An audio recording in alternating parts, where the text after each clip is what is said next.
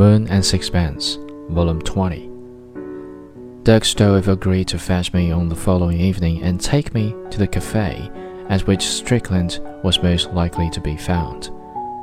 I was interested to learn that it was the same as that at which Strickland and I had drunk absinthe when I had gone over to Paris to see him. The fact that he had never changed suggested a sluggishness of habit which seemed to me characteristic. There he is, said Stroeve, as we reached the cafe.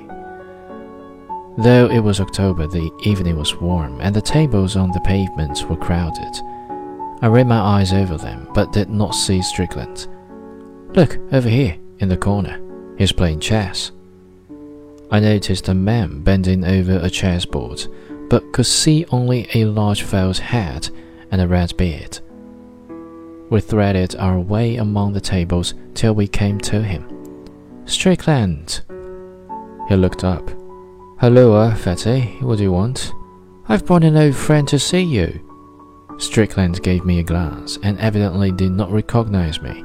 He resumed his scrutiny of the chessboard. Sit down and don't make a noise, he said. He moved a piece and straightway became absorbed in the game.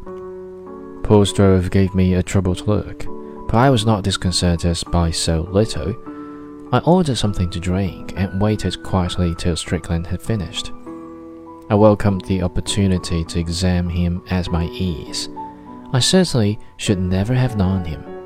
In the first place, his red beard, ragged and untrimmed, hid much of his face, and his hair was long. But the most surprising change in him was his extreme thinness. It made his great nose protrude more arrogantly. It emphasized his cheekbones. It made his eyes seem larger. There were deep hollows at his temples. His body was cadaverous. He wore the same suit that I had seen him in five years before. It was torn and stained, threadbare, and it hung upon him loosely, as though it had been made for someone else. I noticed his hands, dirty with long nails. They were merely bone and sinew, large and strong. But I had forgotten that they were so shapely. He gave me an extraordinary impression as he sat there, his attention riveted on his game, an impression of great strength. And I could not understand why it was that his emaciation somehow made it more striking. Presently after moving, he leaned back and gazed with a curious abstraction at his antagonist. This was a fat, bearded Frenchman. The Frenchman conceded the position, then broke suddenly into jovial expletives, and with an impatient gesture gathering up the pieces, flung them into their box. He cursed Strickland freely, then calling for the waiter, paid for the drinks, and left. Stroeve drew his chair closer to the table. Now I suppose we can talk, he said. Strickland's eyes rested on him, and there was in them a malicious expression. I felt sure he was seeking for some jibe, could think of none, and so was forced to silence. I've brought an old friend to see you, repeated Stroeve, beaming cheerfully. Strickland looked at me thoughtfully. For nearly a minute, I did not speak. I've never seen him in my life, he said. I do not know why he said this, for I felt certain he had caught a gleam of recognition in his eyes.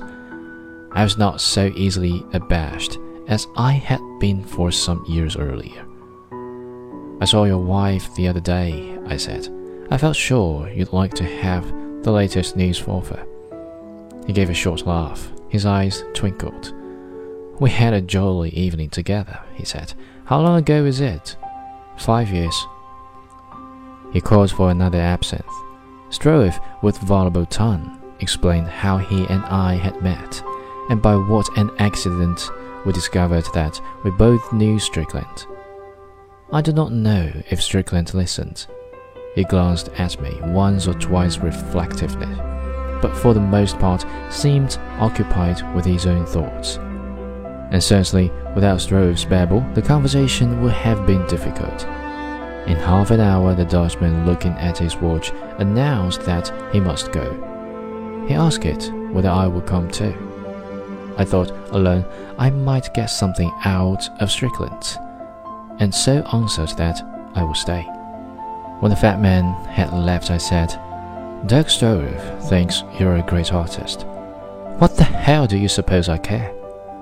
Will you let me see your pictures? Why should I? I might feel inclined to buy one. I might not feel inclined to sell one. Are you making a good living? I asked it, smiling. He chuckled. Do I look it? You look half starved. I am half starved. Then come and let's have a bit of dinner.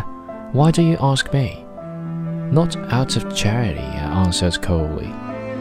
I don't really care a two-penny damn if you starve or not. His eyes lit up again. Come on then, he said, getting up. I'd like a decent meal.